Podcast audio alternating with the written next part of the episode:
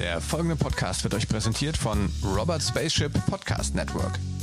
Für weitere tolle Podcast-Folgen und Informationen zu Robert Spaceship geht auf www.robertspaceship.com.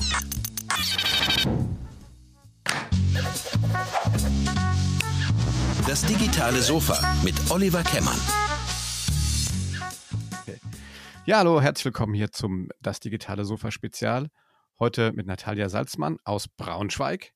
Ähm, du bist äh, Psychotherapeutin und ähm, wie immer die erste Frage, ähm, erstmal, wie geht's euch? Seid ihr gesund? Ähm, wie steckt ihr die Sache weg? Gesund sind wir alle noch. Ähm, ja, so, so wie es halt so geht. Ne? Wir ähm, orientieren uns hier neu und gucken, dass wir jetzt mit den ganzen Neuerungen und Änderungen gut zurechtkommen. Super.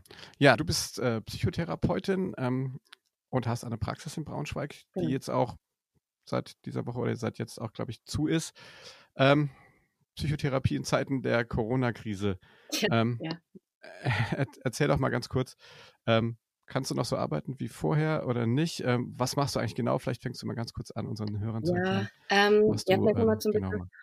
Genau, Psychotherapie ähm, ist für viele Leute ist erstmal von, von vorne weg, äh, denken erstmal alle, ja, weiß ich genau, was das ist. Ähm, es ist ein bisschen komplexer. Ich werde auch ganz gern mal mit Frau Doktor angesprochen. Nee, also ich bin halt keine Ärztin, ist ganz wichtig. Also ich habe Psychologie erstmal studiert mit Diplom und dann gibt es dann halt diesen Aufbaustudiengang für Psychologen, die dann aber eben von Haus aus ähm, eben nicht Ärzte sind, weil es gibt auch ärztliche Psychotherapeuten und es gibt eben die psychologischen Psychotherapeuten. Das ist eben dann der ganz korrekte Begriff. Also ich bin Diplompsychologin und psychologische Psychotherapeutin, so wie ein Arzt eben ne, sein, ähm, sein Staatsexamen gemacht hat und dann vielleicht auch nochmal Dermatologe ist. Also so kann man sich das mehr oder weniger vorstellen.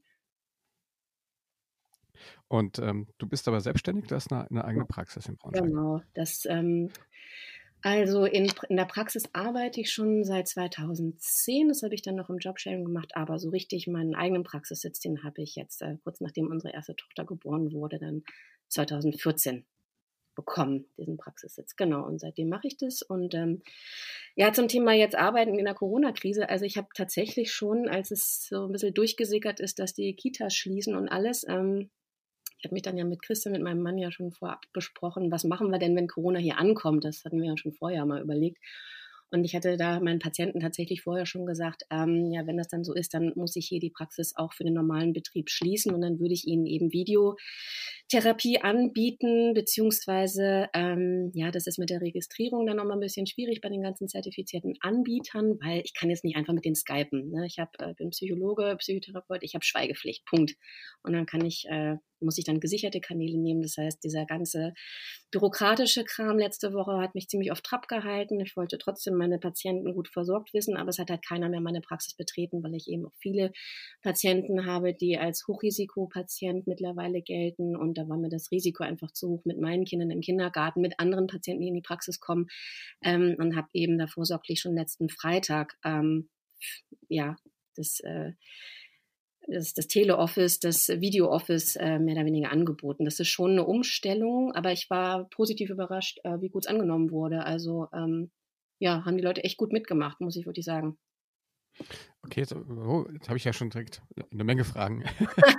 äh, und zwar, äh, nee, war das, ich fand, fand das äh, jetzt spannend. Du hast gesagt, ähm, deine Patienten, also Hochrisikopatienten im, im Corona sind, also dass die einfach äh, vorerkrankt und, und ja. älter sind, oder? Okay. Genau, die haben schon, also ich habe ja auch viele Schmerzpatienten, ich habe jetzt, äh, also die ganze Bandbreite eben und viele haben, kommen ja auch zum Beispiel zu mir, weil sie eben Krebspatienten sind, weil sie besondere ähm, Erbkrankheiten haben oder was, äh, das wissen ja die meisten Leute gar nicht, dass äh, diese Leute häufig nicht nur zum normalen Facharzt dann gehen oder Hausarzt, sondern eben äh, von vornherein auch schon sagen, so ich komme jetzt auch mit der Erkrankung nicht so gut klar, ich brauche einfach mal äh, nochmal nebenher noch nochmal, äh, um das Ganze gut durchzustehen, einfach nochmal psychotherapeutische Hilfe, weil mein Hausarzt mir das eben gesagt hat. Ne? Und ähm, davon hat, haben wir tatsächlich gar nicht so wenig ähm, im normalen Betrieb. Und ähm, ja, die haben natürlich auch berechtigte Ängste. Ähm, ich finde auch das Thema Angst äh, in Zeiten von Corona ein ganz, ganz wichtiges Thema. Habe ich auch mit einer äh, Freundin von mir, die auch äh, in ähm, im Klinikum hier in Braunschweig auch Psychologin ist, habe ich gerade erst vor einer Stunde mit ihr darüber gesprochen, ne, wie das da im stationären Bereich so aussieht, wie damit umgegangen wird. Und ich finde, ähm, ich glaube, das ist ein ganz, ganz wichtiges Thema, das man sprechen muss. Wie gehe ich mit Angst um und was ist krankhafte Angst und was ist normale Angst und ähm, was ist verdrängte Angst? Ne? Also das ist eine ganz breite Palette und ähm, Also ich glaube, für mein, mein ganzes äh, Metier, äh, meine ganzen Kollegen und mich ist das jetzt eine hochspannende Zeit, wie Leute sich jetzt verhalten in verschiedenen Bereichen, wie sie damit umgehen, wie sie ähm, Chancen nutzen oder auch nicht. Ähm, ja, also auf allen Ebenen höchst spannend, jetzt gerade auch für meine eigene berufliche und persönliche Entwicklung, kann ich so sagen. Ja, das sind ja verschiedene Fronten. Ne? Man hat ja auch, äh, das hast du ja schon gesagt, ihr habt ja auch Kinder, ihr, ihr habt jetzt auch quasi äh, Homeoffice ja. mit Kindern, ja, das ist genau. ja auch durchaus eine spannende Situation. Ja, genau. ähm, die, ähm, das heißt also dann, wenn du die Videokonferenz, also ich will gleich nochmal im der, im zweiten Schritt eigentlich noch auf das Thema Angst zukommen. Das finde ich äh, extrem spannend. Ähm, vielleicht also den ersten Teil noch kurz zumachend. Ähm, das heißt also diese Tele, quasi die Telebehandlung. Ähm, wenn du sagst Skype, das ist also datenschutzrechtlich nicht, nicht sicher genug, wenn man da auf so eine öffentliche Plattform geht. Nee, nee, nee. Also das ist auch wirklich so, dass wir von der Kassenärztlichen Vereinigung bestimmte Anbieter eben zur Auswahl haben, die wir nutzen dürfen, weil die dann eben hoch verschlüsselt sind. Ähm, wir müssen halt immer, und das ist immer höchste Priorität, immer äh, die Schweigepflicht und Datenschutz im Auge haben, weil sonst funktioniert ja Psychotherapie gar nicht. Ne? Die Leute kommen ja mit den privatsten Geheimnissen zu uns, äh, die sie noch nicht mal irgendwie ihrer Oma erzählen.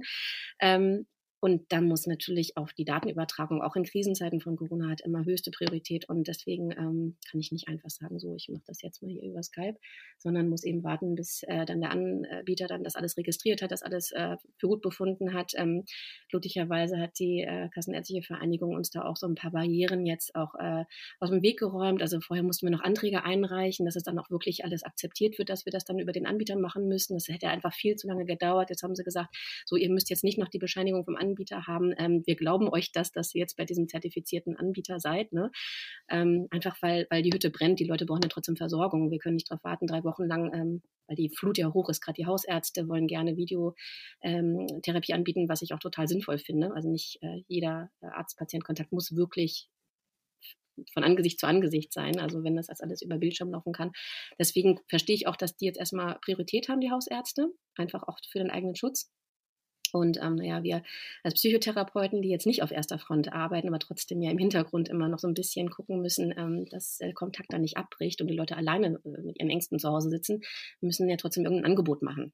Und das ist, glaube ich, das äh, im Moment Beste, was wir tun können. Aber wir kriegen natürlich auch immer von unseren Verbänden gesagt, seid kreativ, guckt, dass ihr euren Versorgungsauftrag noch halten könnt. Ich bin eigentlich offiziell im Urlaub, weil ich auch schon über meine, mein Arbeitspensum dieses Quartal gekommen bin, aber ich kann die Leute ja trotzdem nicht irgendwie dann auf Grund laufen lassen. Also wir müssen jetzt irgendwie alle kreativ werden und ähm, Lösungen finden, wie wir uns irgendwie am besten unterstützen können.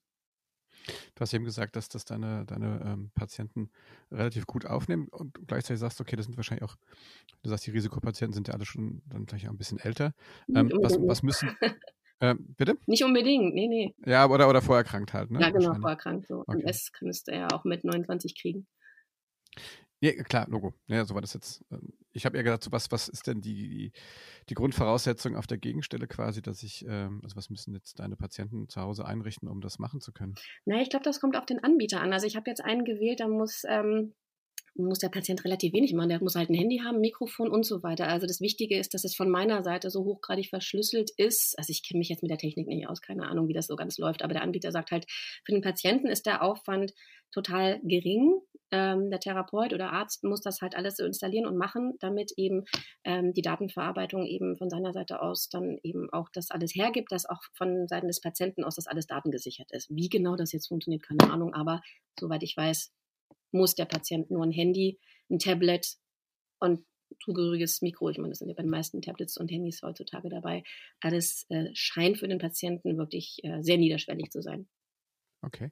Das heißt, du kannst von zu Hause aus dann über, ähm, kannst einfach über den PC oder sowas mit der Kamera dran. Ist das auch mit Video oder ist das nur Ton? Hm, also das hängt auch wieder vom Anbieter an. Normalerweise sollte es natürlich äh, per Video sein. Ich hatte jetzt einen Anbieter gewählt, wo man eigentlich von der Praxis aus das macht, also von seinem Praxiscomputer. Es gibt aber auch Anbieter, die sagen, ähm, nee, wir, wir bieten das auch verschlüsselt an, dass man das über sein Patiententelefon machen kann. Ähm, das ist glaube ich, wirklich von Anbieter zu Anbieter unterschiedlich, was der Therapeut und wo der Therapeut das machen kann. Also ich könnte das bei einem anderen Anbieter zum Beispiel auch über meinen Laptop machen. Ähm, da, wie gesagt, hatte ich mich jetzt bei einem registriert ähm, und der muss mir aber auch noch ein paar mehr Daten zuschicken. Es läuft dann leider ein bisschen langsam. Ich kriege nicht alle Informationen, die ich schon gerne hätte. Okay.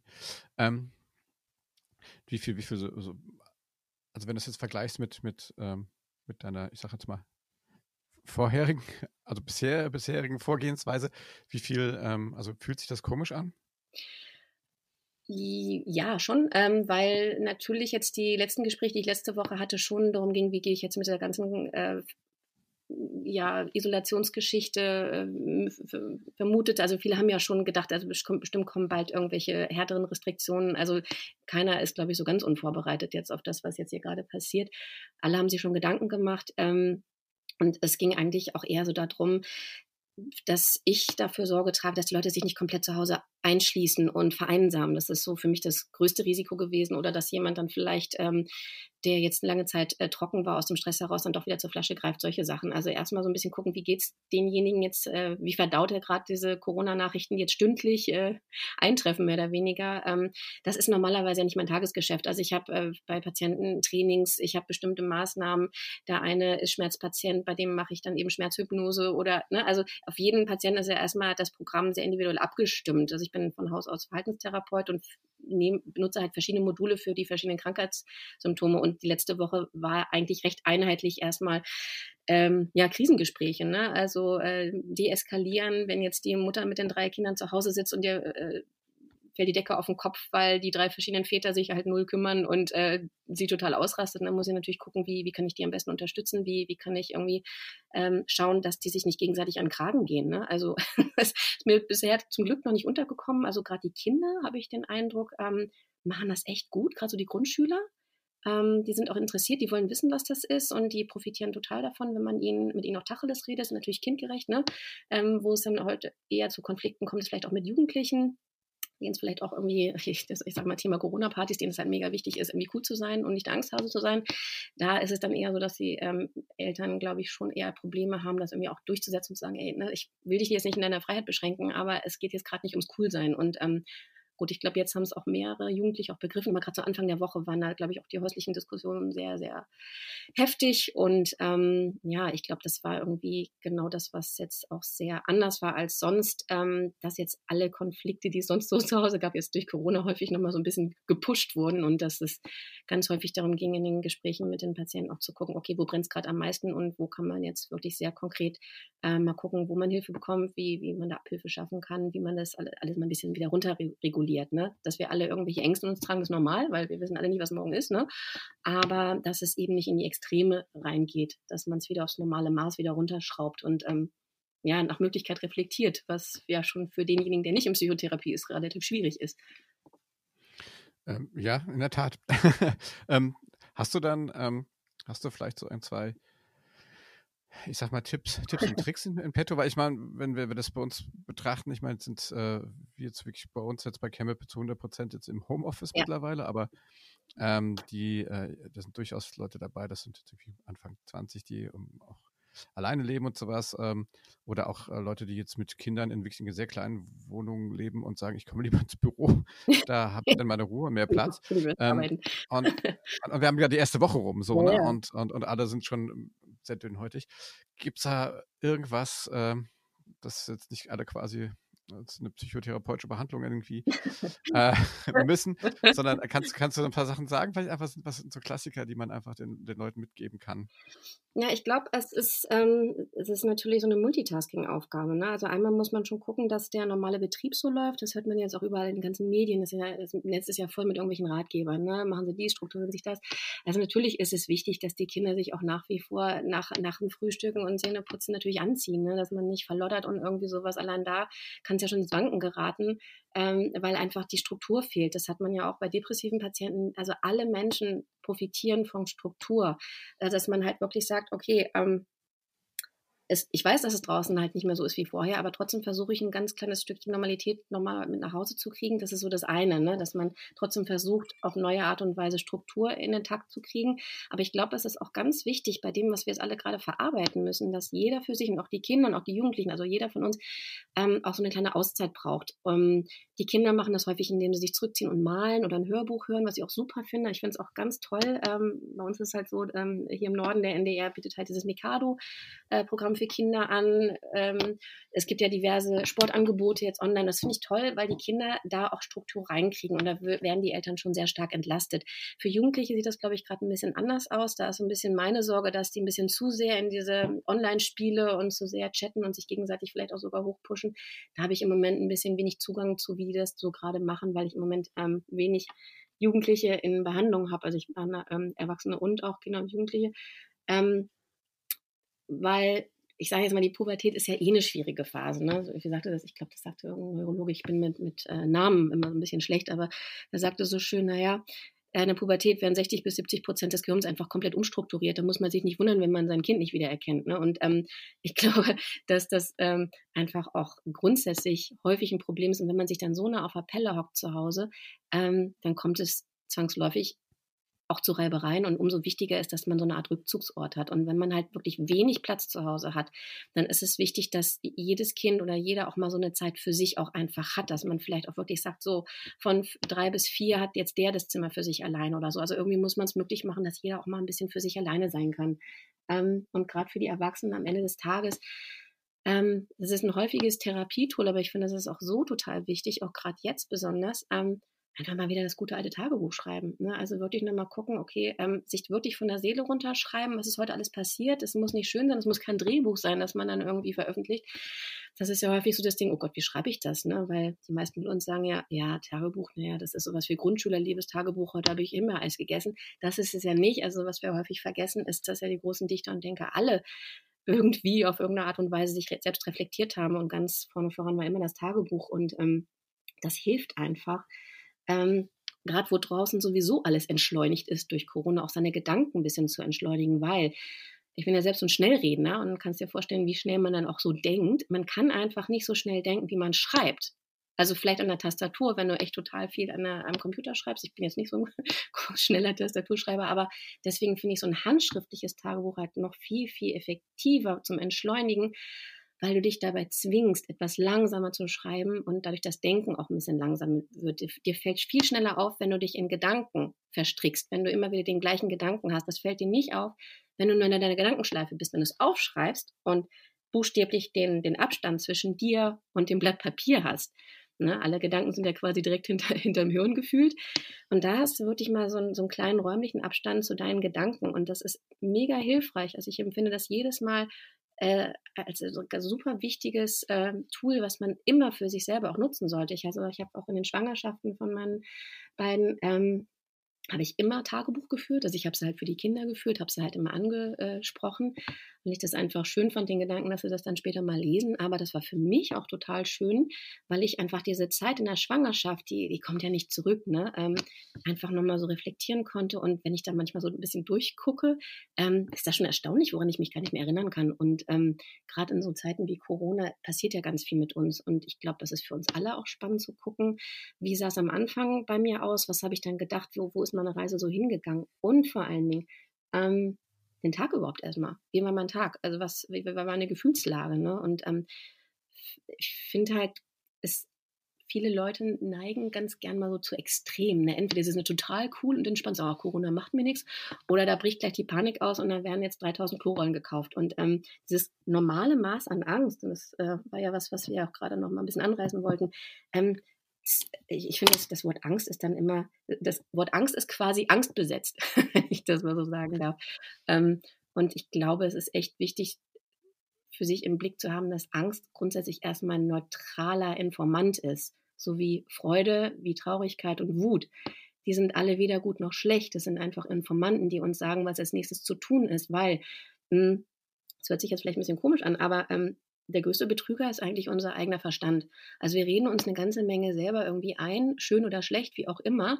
Und ähm, wir vergessen dabei total, dass, ähm, ja, nennt man es jetzt Intuition oder Gefühl, dass das eigentlich die direkteste Quelle zu unseren Wahrnehmungen ist. Ne? Ähm, also ich mache da mit meinen Patienten immer eine Übung, die das nochmal verdeutlicht, ähm, wie simpel es eigentlich sein kann, sich diese vier wichtigsten, wie ich finde, Emotionen nochmal rauszurufen und die für sich als Informant zu nutzen, um dann eine ein Handlungs, eine Handlungsstrategie daraus zu entwerfen. Weil alle diese Gefühle haben eine bestimmte Information Und die sagen uns dann, okay, was hast du jetzt zu tun? Und das finde ich super wichtig. Das sollte man wirklich jeden Tag mal sich mal fragen, was waren die vorherrschenden Gefühle? War es Freude, war es Trauer, war es Ärger ähm, oder was Angst?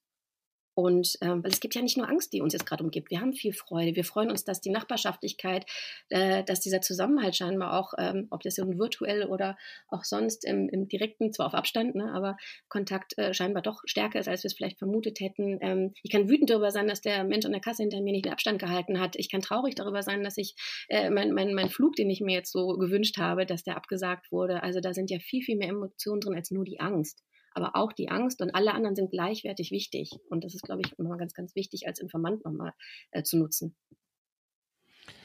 Äh, welche, du hast gerade eine Übung angesprochen, kannst du die teilen? Ist das was, was, was, ja, also Hörer auch machen können? Als Copyright, ich habe das, das ist einfach eine Übung. Ich habe ja, ähm, ich fand es als äh, Student immer ein bisschen ätzend, dass äh, alles immer so hochkompliziert ausgedrückt wurde. Klar, ähm, man soll natürlich in der Wissenschaft alles so detailgetreu und ähm, ja plausibel wie möglich und stichhaltig machen für die Therapie, nutzt es einem gar nichts, weil wir haben ja häufig Patienten, äh, die, für die ist das alles Neuland und die Aufnahmekapazität ist einfach nicht besonders hoch. Und das gilt ja für uns auch, wenn wir nach Hause kommen und fertig sind. Ähm, da brauchen wir einfache Lösungen, wir brauchen einfache Handlungsvorgaben. Und deswegen habe ich halt ein etwas reduzierteres ähm, Modell für mich entwickelt, wo ich sage, okay, es gibt Gefühlssterne mit 3000 verschiedenen Gefühlen, die sind überfordernd am Ende des Tages. Und deswegen habe ich gesagt, okay, die wichtigsten sind halt diese primären Emotionen wie Freude, Trauer, Angst und Ärger. Und daraus lasse ich ähm, die Patienten halt immer erstmal so eine Art Torte zeichnen. Ne? Also erstmal einen Kreis, den man in vier Stücke teilt. Äh, und die zwei Achsen, die sich daraus ergeben, ähm, die nenne ich der Einfachheit halber. Also wenn du jetzt die horizontale nimmst, die, die nenne ich immer die Angriffsachse. ähm, die, ähm, die vertikale nenne ich die Beziehungsachse. Und ähm, die beiden Gefühle, die sich eine Achse teilen, nämlich ähm, die Angriffsachse nehme ich mal als erstes. Das sind einmal die Angst und einmal ähm, die Wut, weil beide verbindet, dass es sich bei beiden Emotionen darum dreht, dass ich von meiner Wahrnehmung her, von meinem Gefühl her einen Angriff auf meine Person empfinde. Ne? Sei es, ähm, dass ich Angst davor habe, meinen Job zu verlieren oder dass ich mich darüber ärgere, dass mir der Kollege bei der Arbeit irgendwie so einen blöden Spruch hinterher äh, gerufen hat. Ähm, es sind beides Angriffe, vielleicht auf anderen Ebenen, aber ähm, was das unterscheidet, warum ich bei dem einen Angst habe und bei dem anderen wütend werde, ist, dass die simple Daumenregel lautet, ich habe immer Angst dann, wenn ich das Gefühl habe, dass der Angriff oder der Angreifer größer beziehungsweise stärker als ich eingeschätzt wird von mir. Ähm, was nicht heißt, dass meine, meine Wahrnehmung oder Einschätzung richtig ist, aber in dem Moment, wo ich das, diese Wahrnehmung habe, wird das ja weitergeleitet und mein Gefühl sagt mir, okay, so habe ich das wahrgenommen. Und ich habe in der Sekunde für mich festgestellt, ich fühle mich unterlegen. Ich habe das Gefühl, ich bin hilflos und Angst heißt für uns immer Lauf. Ja, rette dich, schütze dich, mach und tu. Das ist immer die Handlungsanweisung. Wenn ich Angst verspüre, sollte ich erstmal ein bisschen meine Beine in die Hand nehmen, weil, ja, wenn früher der äh, Tiger aus dem Gebüsch gesprungen ist oder ich sage mal in heutigen Zeiten, wenn irgendwie der LKW auf mich zurast, dann sollte ich doch bitte schnellstens von der Straße runter und die beide in die Hand nehmen, da macht es ja keinen Sinn, dass ich mich da wütend hinstelle und sage, ey, Lkw-Fahrer, finde ich jetzt überhaupt nicht cool, dass du jetzt auf mich äh, zugerast kommst. Eine andere Sache ist eben, wenn wir von der Wut sprechen. Ich habe ja das Gefühl, wenn der Kollege mich da anraunst, dass der eben nicht überlegen ist. Ne? Dass der jetzt nicht äh, mir gleich eine runterhaut oder sowas, sondern ich mache mich, wenn ich wütend bin, ja quasi zum Kampf bereit, weil ich einschätze, dass der Angriff oder Angreifer mindestens also wenn überhaupt nur genauso stark ist wie ich oder vielleicht sogar weniger stark. Das heißt, Wut sagt mir, dass ich eine Chance habe zu gewinnen und ich sollte Grenzen setzen, damit das nicht nochmal passiert. Das ist so der erste Teil. Ich hoffe, ich habe jetzt äh, dich nicht äh, an die Wand geredet. Sag immer. Nein, nein, alles gut. Nein, ich habe ja gefragt. ich freue mich ja. Äh, das ist ja schon sehr konkret und man kann das ja schön mitnehmen. Nein, nein, nein, bitte. Also das ist erstmal so die weiter. Habe ich das jetzt erstmal so halbwegs ähm, verständlich rübergebracht? Und normalerweise ja. zeichne ich es halt auf. Ne? Ich erarbeite das immer mit den Leuten und mache das in meinen eigenen Beispielen fest. Ähm, soll ich schon zu der anderen äh, Achse übergehen oder reicht dir das jetzt äh, oder brauchst du noch Infos für. Nee, das ist super. Mach mal die andere Achse noch. Und vielleicht können wir tatsächlich auch mal, vielleicht gibt es ja auch irgendwo einen Link oder sowas, was wir in die Shownotes stecken können. Äh, oder du zeichnest mal so einen Kreis und fotografierst den ab. Ja, ähm, ja, also sehr rudimentär halt. Ne? Also ich habe da ja, ja. kein Copyright drauf. Ich habe das jetzt nur für meine Therapie für mich so entwickelt. Ja. Ähm, ja, und die andere ähm, Achse, die nenne ich immer die Beziehungsachse, weil ähm, was die Gemeinsamkeit an Traurigkeit und Freude ist, ist, ähm, dass es uns immer darüber informiert, ob ich gerade was Wertvolles bekomme oder verliere. Also ich freue mich ja über alles, was mir das Leben Positives bringt. Ne? Also es geht ja gar nicht so um, um Monetäres, sondern ich freue mich darüber, wenn mein, mein, mein Kind mich anstrahlt. Ich freue mich, dass die Sonne scheint. Ich freue mich, dass ich Wertschätzung bekomme. Es ist immer irgendwas, was ich bekomme, was von Wert ist, weil wenn es nicht von Wert wäre, würde ich mich nicht darüber freuen. Dann wäre es mir egal. Dann wäre ich halt, ähm, ja, weiß ich nicht, emotionslos, keine Ahnung. Dann wäre es sozusagen äh, die Energie, die ich äh, immer für Emotionen brauche, auch nicht wert. Und genauso ist es ja bei der Trauer. Ich würde ja nicht trauern um einen Menschen, der mir nicht wichtig war. Oder ich würde nicht trauern um den Job, den ich verloren habe, wenn er mir nicht wichtig gewesen wäre. Oder von einer Idee, von der ich mich verabschieden muss.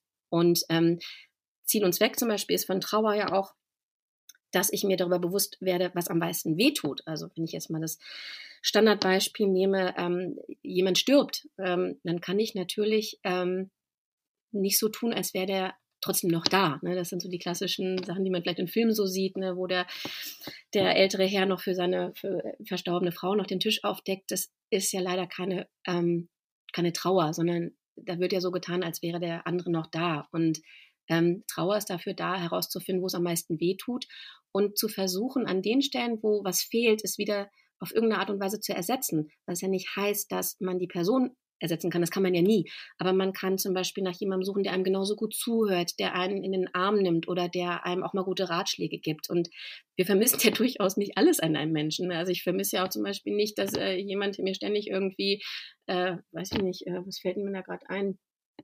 Ähm, keine Ahnung, vielleicht äh, jemand, äh, eine Frau, die sich immer darüber aufgeregt hat, dass äh, äh, der Mann äh, ständig seine Socken nicht weggeräumt hat, keine Ahnung. Ne? Aber ähm, was ich damit sagen wollte, wir finden ja nicht immer alles an einem toll. Und ähm, wichtig ist, dass uns dabei nur klar wird, was vermisse ich jetzt am meisten. Und dann sollten wir den Schmerz eben bei der Trauer auch wahrnehmen und den aber für uns nutzen und sagen, okay, und das fehlt mir jetzt, diese Lücke ist gerissen, das muss ich auffüllen. Und bei der Freude ist es auch was ähnliches. Ähm, indem ich mich über was freue, ist es einmal so, dass ich für mich abspeichere, okay, das ist wichtig, das muss ich behalten.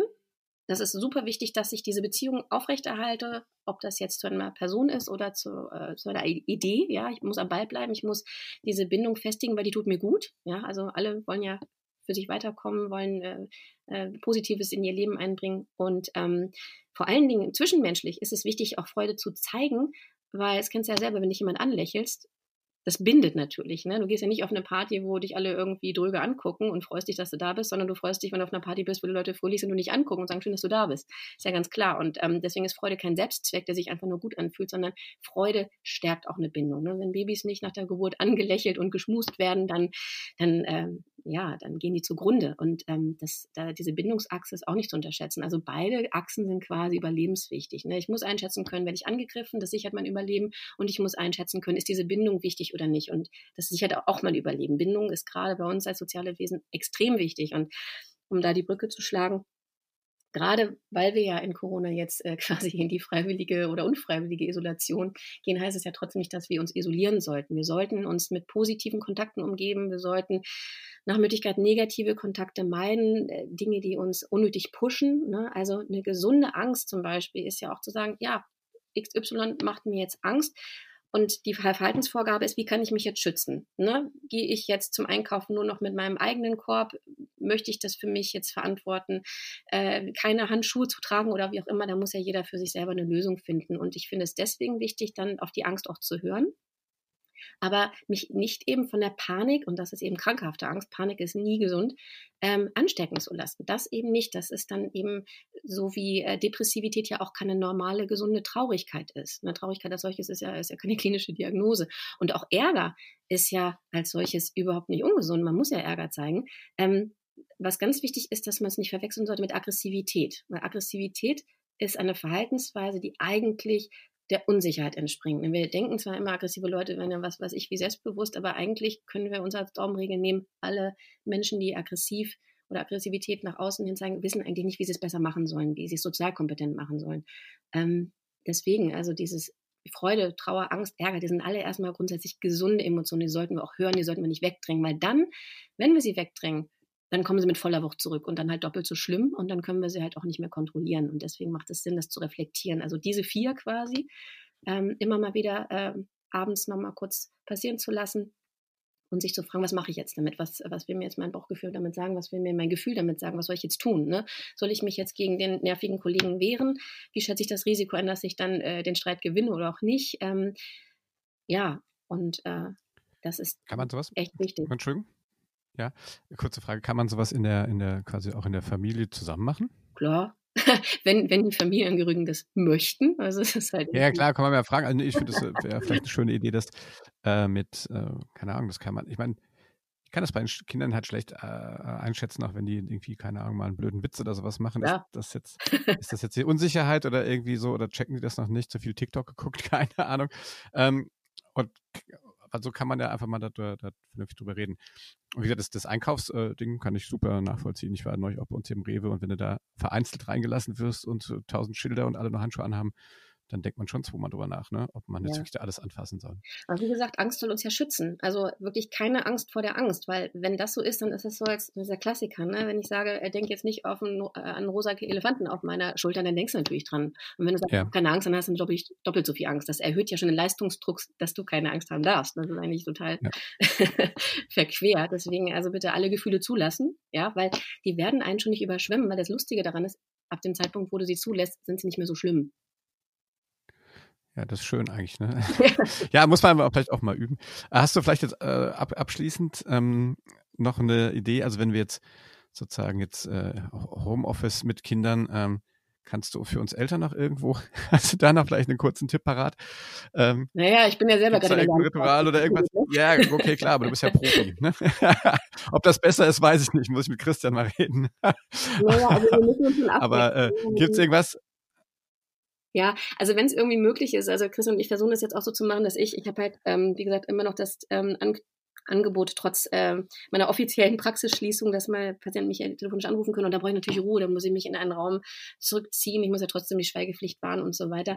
Ähm, da muss ich mich schon absprechen und ähm, dass man schon versucht, wenn es irgendwie mit dem Arbeitgeber irgendwie geht, zu sagen, okay, in den Zeiten machst du deine wichtigen Calls und du machst deine wichtigen Sachen jetzt. Ähm, und alles, was irgendwie so nebenher laufen kann. Ähm, ich meine, gut, ich habe jetzt den Luxus, dass ich quasi nur halbtags arbeite. Ne? Dann kann ich natürlich Christian äh, den restlichen Tag ähm, dann auch entlasten. Ähm, geht sicherlich nicht immer so, aber ich glaube, ähm, wir müssen da Lösungen finden, dass für uns, wenn wir zu Hause sind, ähm, in, in, in, in, in Intensivabschnitten sehr effizient um unsere Arbeit kümmern ähm, und versuchen, so viel wie möglich in diesem Zeitraum einfach zu schaffen und zu wuppen. Ähm, und dann auch sehr, sehr klar die Zeiten einzuhalten, zu sagen, okay, und dann bist du jetzt dran, du hast ein Auge auf die Kinder. Viele können sich ja glücklicherweise schon ganz gut selbst beschäftigen, aber auch die Kinder brauchen ja immer wieder den Kontakt, sie können jetzt nicht den ganzen Tag mit sich alleine gelassen werden. Und da muss man sich schon irgendwie abwechseln. Und das muss, glaube ich, das darf nicht spontan passieren, weil dann kommt es zu Konflikten. Ich glaube, es ist schon wichtig, das vorher zu planen und zu sagen, okay, wie wollen wir es morgen machen? Welche Anrufe hast du morgen? Wo brauchst du Ruhe? Wie können wir das am besten machen? Wer geht morgen einkaufen? Also bei uns ist es halt so, ich, ich gehe halt einkaufen. Das war von vornherein klar. Ich gehe halt einkaufen, weil das keinen Sinn macht, dass äh, immer unterschiedliche Leute einkaufen. Und ich glaube, es ist wichtig, das wirklich äh, quasi wie so eine Art Familienkonferenz auch gerne mal abends zu besprechen ähm, zu sagen, okay, wie wollen wir es morgen machen, wie wollen wir es die Woche machen. Ähm, Wochenpläne sind gar nicht so verkehrt. So wie man sich bei der Arbeit ja strukturieren muss, ist es, glaube ich, auch nicht verkehrt, sich als Familie ein bisschen zu strukturieren. Ne, dass man zu den Kindern, die vielleicht äh, schulpflichtig sind, äh, sagt, okay, ihr, eure Hausaufgabenzeit ist dann und dann, da ist auch unsere Bürozeit. Es ist wichtig, dass jeder dann einfach bei seinen Sachen arbeitet. Wir alle arbeiten quasi. Bisschen schwieriger ist es bei Kindergartenkindern. Ähm, und da ist es, glaube ich, aber auch wichtig, ähm, dass man den Kindern auch mal zumutet, ein Hörbuch zu hören, dass man jetzt nicht die ganze Zeit die Kinder bespaßen muss. Ähm, das muss man aber erst mit den Kindern üben. Und ich glaube, das ist für die meisten mit Kindern im Kindergartenalter jetzt auch erstmal eine große Herausforderung. Ähm, Gerade wenn man vielleicht noch ein Einzelkind zu Hause hat, das überhaupt nicht gewohnt ist, ne? das ist nicht mehr im Kindergarten und irgendwie keiner mehr zum Spielen.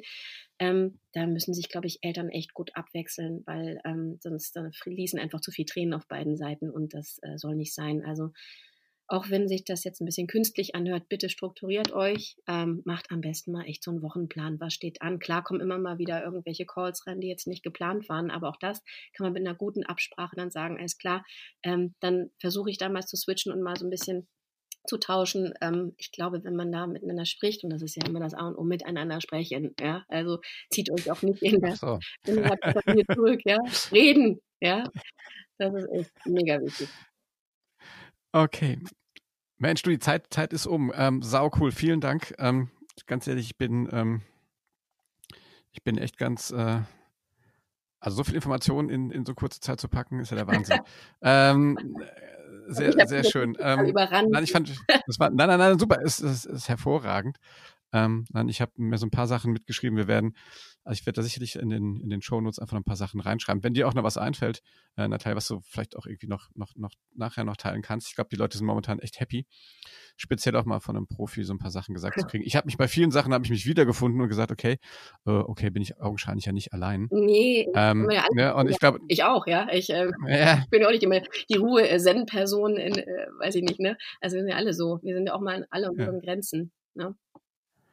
Ja, jetzt mache ich immer mit meinen, mit meinen Gästen immer so eine Abschlussfrage und sage, wenn wir jetzt, äh, was ich Ende des Jahres oder sowas zurück auf die Corona-Krise gucken, was, was glaubst du, was ist, was wird uns da, was werden wir in unserem Tagebuch, äh, Klammer mhm. auf, eine wirklich super Idee, ähm, Klammer zu, was werden wir da wohl, was, was bleibt hängen? Was glaubst du, was nehmen wir auch vielleicht am Positiven mit? Hm, also ich glaube, wenn Menschen das für sich positiv nutzen, dann werden sie, glaube ich, ähm, rückblickend für sich erleben, dass sie mit sich selber in ihrer persönlichen Entwicklung um einiges weitergekommen sind, weil sie Krisen gemeistert haben, weil sie kreativ geworden sind, weil sie über sich hina selbst hinausgewachsen sind.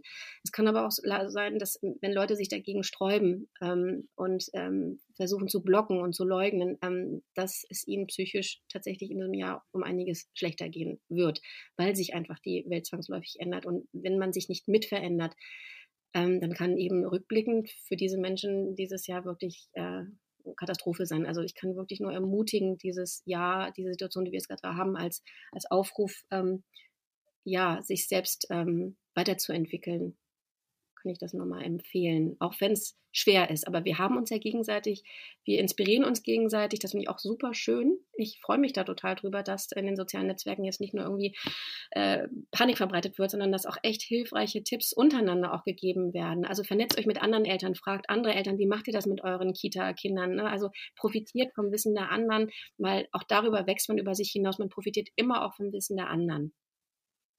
Genau. Ja, das, das finde ich auch. Solidarität Hashtag Solidarität. Absolut. Wenn ähm, bleibt für das Jahr Solidarität, genau.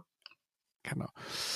Ähm, Natalia, vielen Dank. Sehr gerne. Das war äh, wirklich extrem, extrem cool. Ähm, ich hoffe, ich wünsche euch, ihr bleibt gesund, ihr bleibt ähm, ja ebenso auch und ihr bleibt ähm, bleibt auch weiter schön strukturiert. Ja, naja, also, Hand, Hand aufs Herz muss ja keine, hört ja keiner aus uns beiden jetzt. Wie strukturiert seid ihr schon?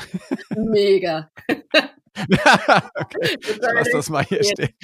Äh, wir, wir, sprechen uns in drei Wochen nochmal. Genau. Ähm, ich bin ein bisschen manchmal ein bisschen froh, dass äh, bei den Amis habe ich jetzt gehört, dass die sich jetzt alle aufmunitionieren. Ich bin ja ein bisschen froh, dass wir sehr strikte Waffengesetze Absolut. hier haben. Also das ist die ähm, einzige Beruhigung da.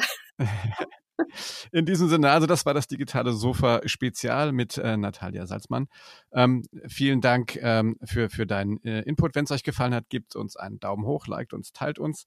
Ähm, ja, mehr bleibt nicht zu sagen. Achtet auf euch, haltet Abstand und bleibt gesund.